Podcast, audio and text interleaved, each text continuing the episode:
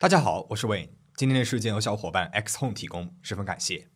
我们今天要讲的这起事件发生在二零一零年的意大利，案件侦破的时间不算长，但是调查期间状况百出，高潮迭起，涉案人员关系之复杂，人心之险恶，都在摄像机前、镁光灯下完全展现。这就是意大利近年来最著名的一桩案件——阿维特拉纳少女失踪案。阿维特拉纳位于意大利的南方，是意大利塔兰托省的一个市镇，总面积七十三平方公里，人口七千一百一十七人。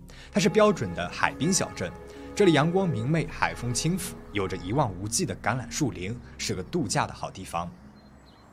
十五岁的莎拉斯卡奇有着一头美丽的金发，她与家人生活在这个美丽的小镇上，就读于镇上的职业高中。因为父亲在米兰打工，长期缺席，母亲康塞塔独自抚养着孩子，生活的重担、现实的无奈，让她早早就满面沧桑。而面对正值叛逆期的女儿，她管教极其严格，但是有时候呢，也是无可奈何啊。虽然努力的沟通，但是母女俩的关系还是很紧张。莎拉就像所有青春期的孩子那样叛逆，渴望自由。她渴望遇见自己的白马王子，能够离开这个无聊的南方小镇，追求诗和远方。她也有写日记的习惯，她将自己所有的秘密都倾诉在了自己的日记本当中。除了日记，她还有一个最好的朋友，就是表姐萨布丽娜。表姐一家就住在萨拉家附近，走路也只需要四分钟的时间。他们一起长大，一起分享着各种女孩之间的秘密。除了表亲之间的血缘关系，他们同时也是双方最亲密的好友。二零一零年八月二十六号，暑假将要结束，旅游高峰期已过，小镇恢复了往常的安逸。为了抓住夏日的尾巴，年轻人们相约着去海边晒太阳，享受开学前最后的阳光。这一天，莎拉和表姐约好了下午去沙滩。表姐发了一条短信给莎拉，让她来自己的家里面碰面。除了莎拉和表姐，还有两人的好朋友玛丽安杰拉也和他们一起。下午两点二十八分，表姐又发来了一条短信，问莎拉出门了没有。莎拉因为手机欠费，无法回短信。按照之前约定好的，她拨打了表姐的电话，以铃响一声就挂断的信号确认已经出发。而这个时候，莎拉的母亲正在别的房间忙着家务。她知道女儿出发去表姐家了，所以并没有特别的叮嘱，因为对她来说，这是再正常不过的一天而已。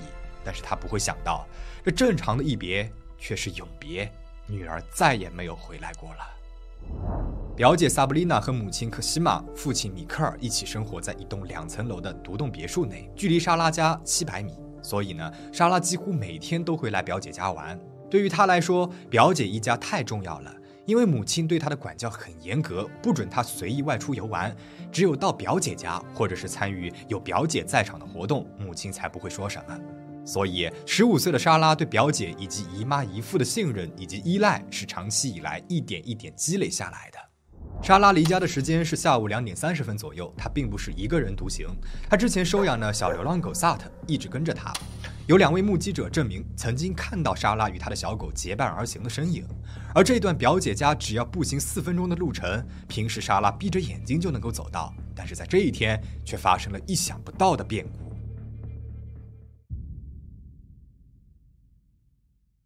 母亲康塞塔一直在家里面打扫，打扫间隙，她停下来休息了一会儿，并且看了一下手机，发现手机里面有几个未接电话，都是莎拉的表姐萨布丽娜打来的。还没有等母亲回拨电话，门铃响了，而门外站着的正是表姐以及她的好朋友玛丽安杰拉。他们焦急地问母亲：“莎拉是不是还在家里呀？”因为他们左等右等，女孩一直没有出现。母亲一听慌了呀，莎拉她早早就出门了，怎么会没有见到人呢？三个人匆匆地赶回了表姐家里面，姨父米克尔站在了家门口。他们问姨父有没有看到莎拉，姨父说没有看见。那莎拉去哪里了呢？众人叫上了亲戚朋友们开始寻找，寻找无果之后，母亲果断地选择了报警。下午五点二十分，在莎拉失踪三个小时之后，母亲到达了警局立案。涉及到了未成年少女失踪，这次警方是十分的重视。他们马上收集了母亲、表姐以及好友的证词，确定了莎拉失踪时候的衣着打扮：粉红色的 T 恤衫、蓝色的牛仔裤、黑色的双肩包、海滩拖鞋以及一个 MP3 随身听。整理证词的时候，好友的几句话让警方感到了一丝异样。好友说，他到达了表姐家的时候，表姐没有像往常那样在家里面等着，而是站在了大门口路中央，表情是十分的焦急。他拦停了好友的车子，说莎拉不见了。表姐说，她给莎拉打了好几个电话都没有人接听，在 N 次无人接电话之后，手机就关机没有信号了。表姐坐上了好友的车子，说要去莎拉家里面看一看，于是两个人呢就一起来到了莎拉家。听好友的意思，表姐这一天的行为有一点点的奇怪，但是当务之急是先找到莎拉，所以所有的疑虑以及怀疑都先搁置了。搜寻行动秘密展开，警察、宪兵各个机构都出动了人手，他们还从其他的省也调来了人手，甚至首都罗马也派遣来了特别搜查队进行了地毯式的寻找，森林、农田、草地、水沟，所有隐秘的地方都找了一个遍。这片区域里面有很多私人的农场，警方甚至要求各个农场主人分地盘的进行划分式的搜索，但是结果还是一无所获。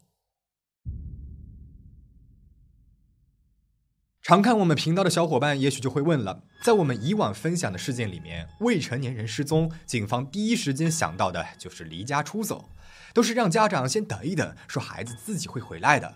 那么这个事件里面的警方倒是行动的很迅速，那他们有没有怀疑过莎拉是离家出走呢？你真聪明，警方的确是怀疑过的，因为他们从莎拉的日记和脸书账号里面找到了一些蛛丝马迹。线索一：日记里，八月二十五号，莎拉失踪前一天，她在日记里面写着：晚上和表姐一起去酒吧喝啤酒，表姐又生气了，只因为伊万诺和我多说了几句话吗？伊万诺对我总是那么的温柔，让我很舒适。我和他会有发展吗？谁知道呢？这短短的几行字道尽了少女怀春、小鹿乱撞的心思。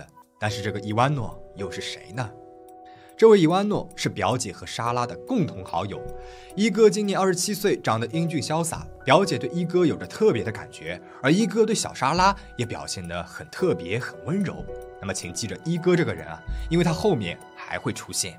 线索二：脸书里，在脸书上，警方发现了莎拉最近与一位三十八岁的中年男子对话非常频繁。他是一位远在罗马的甜品师。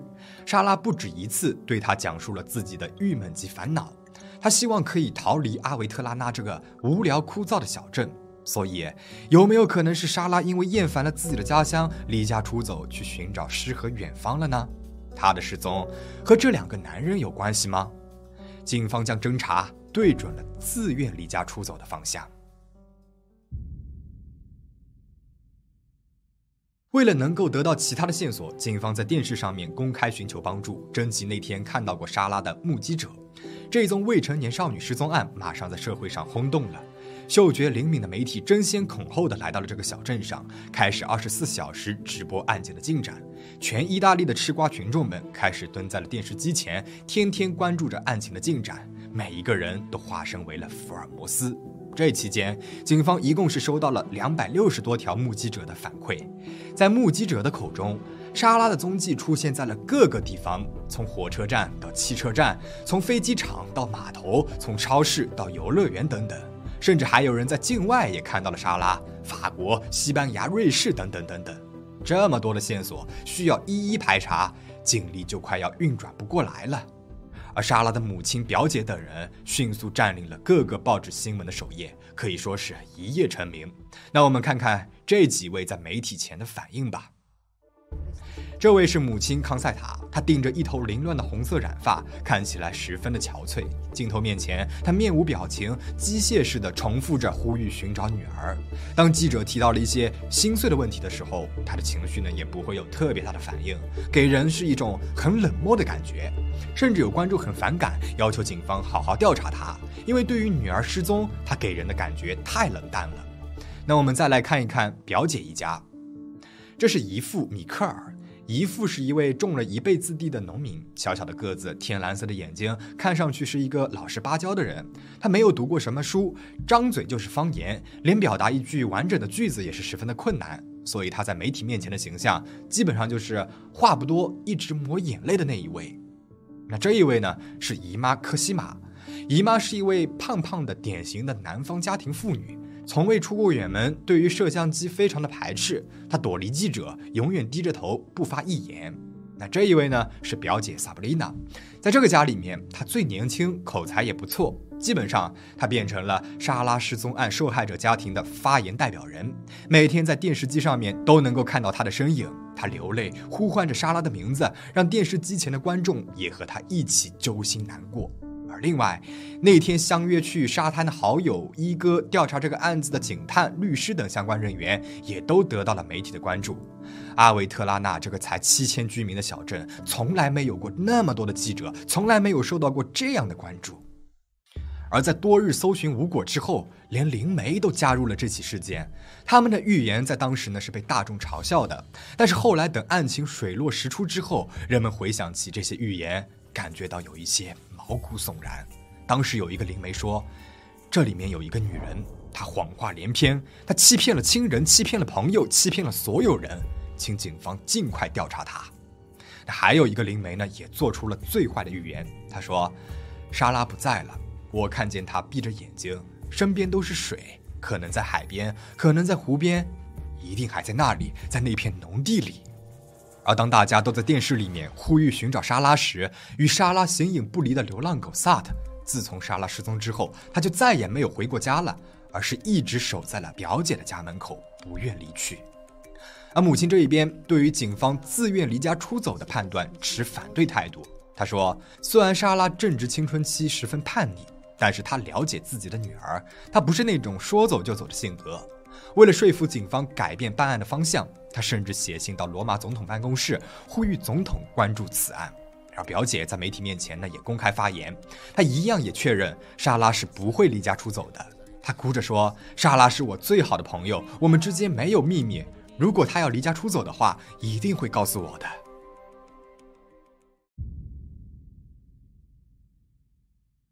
警方开始调查莎拉身边的所有人，因为多日寻找无果，唯一的突破口就是在人际关系网当中找到线索。每一个和莎拉有过接触的人都被叫去了警察局问话，包括母亲及表姐一家，而且问话不止一次，这给家里面的人造成了很大的精神压力。这个时候，之前一直沉默寡言、暗自抹泪、没有什么戏份的姨父突然上场了。他一直潜伏在阴暗的角落里面，用他那一双天蓝色的眼睛观察着，不言不语。但是警方给他的压力起到了作用，他开始在媒体面前说一些莫名其妙的话了。他说自己晚上经常会惊醒，因为莎拉会来到他的梦中，需要他的帮助。而面对警方，他说的话呢，也是让人摸不着头脑。有一次问话当中，他突然主动提起了曾经看见一个电话卡，好像是莎拉的，但是具体位置不记得了，貌似是提醒着警方让他们去寻找莎拉的电话卡。而他这无头无尾的话，开始让警方怀疑了。终于，转折点来了。九月二十九号，莎拉失踪一个月之后，姨父突然报警，他说正在附近正常的劳动，发现一个土坡上面好像烧过什么东西，泥土都是焦焦的。而在这焦土坡上，他发现了一个手机，这个手机很像是侄女莎拉的。警方迅速赶到了现场，同时各方媒体也是闻风而来。果然，在一个焦黄的土坡上面，赫然放着一个已经破损了的手机。警方迅速包围了现场，侦查科学技术部也参与了现场勘查。随后，警方宣布，这正是属于失踪了一个月了的莎拉的手机。媒体沸腾了，争先恐后的采访姨父。为什么会是他发现了手机了呢？姨父也很尴尬，咱也不是故意的，偏偏是我发现了这个手机，难道是侄女托梦成真了吗？镜头面前一片沸腾，猜测了这么久，这案件终于有了一点进展了。相信此时的你，应该也和警方一样怀疑起姨父了吧？这也太凑巧了，姨父在不断的暗示警方之后，自己发现了这个物证。而且那片区域，警方曾经多次搜索，从来没有看到过什么手机的踪影。经过刑侦物证部的检验，土堆上面曾经焚烧过植物，但是手机内部并没有任何焚烧的痕迹，所以确定这是后期有人故意放在那里的，应该不超过两到三天的时间。姨父这个时候还洋洋得意地吹嘘自己有多么的幸运，他不知道的是，自己已经成为了警方的第一嫌疑人。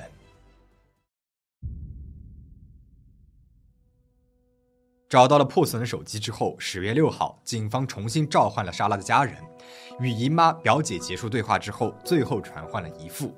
但是这一次他开始慌了，口供出现了漏洞，他开始无法自圆其说了。首先，检察官问他八月二十六号那一天莎拉失踪的两点三十分在哪里。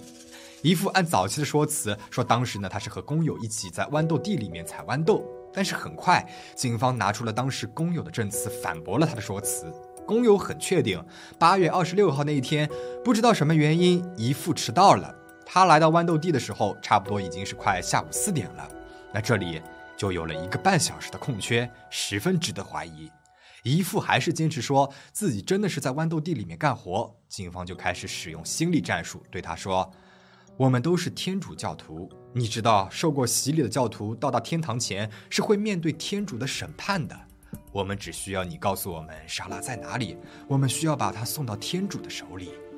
姨父犹豫了，想起每夜反复的噩梦，在这一刻，他的心理防线崩溃了。他终于坦白了，他说他知道莎拉身在何处。随后，他带领着警方来到了一个枯井面前，他指着里面说。莎拉就在里面。十月六号，在众多媒体的注视之下，警方在一个小小的枯井当中找到了失踪超过一个月的莎拉尸体。莎拉在那口枯井当中躺了整整四十五天。当警方把她的尸体拉上来的时候，基本上已经是无法辨认了，尸体腐烂的很严重。而打捞期间，姨父一直蹲在井口面前，不停地做着祷告，划着十字的手势，似乎是在为他的罪恶做着虔诚的忏悔。而戏剧性的是，当天莎拉的母亲正好参加了一档知名的节目，谁看见了她？她在节目当中呼吁大家寻找女儿。当找到了莎拉的尸体时，节目主持人直播上告知了母亲这个噩耗。母亲在节目当中流泪了，整个意大利都沉默了。一个月的期待和祈祷到此画上了句号，莎拉还是以这样一个最坏的结局出现在了人们面前，同时人们也愤怒了，他们要凶手的名字。也许你会说了，不是很明显吗？姨父就是凶手呀。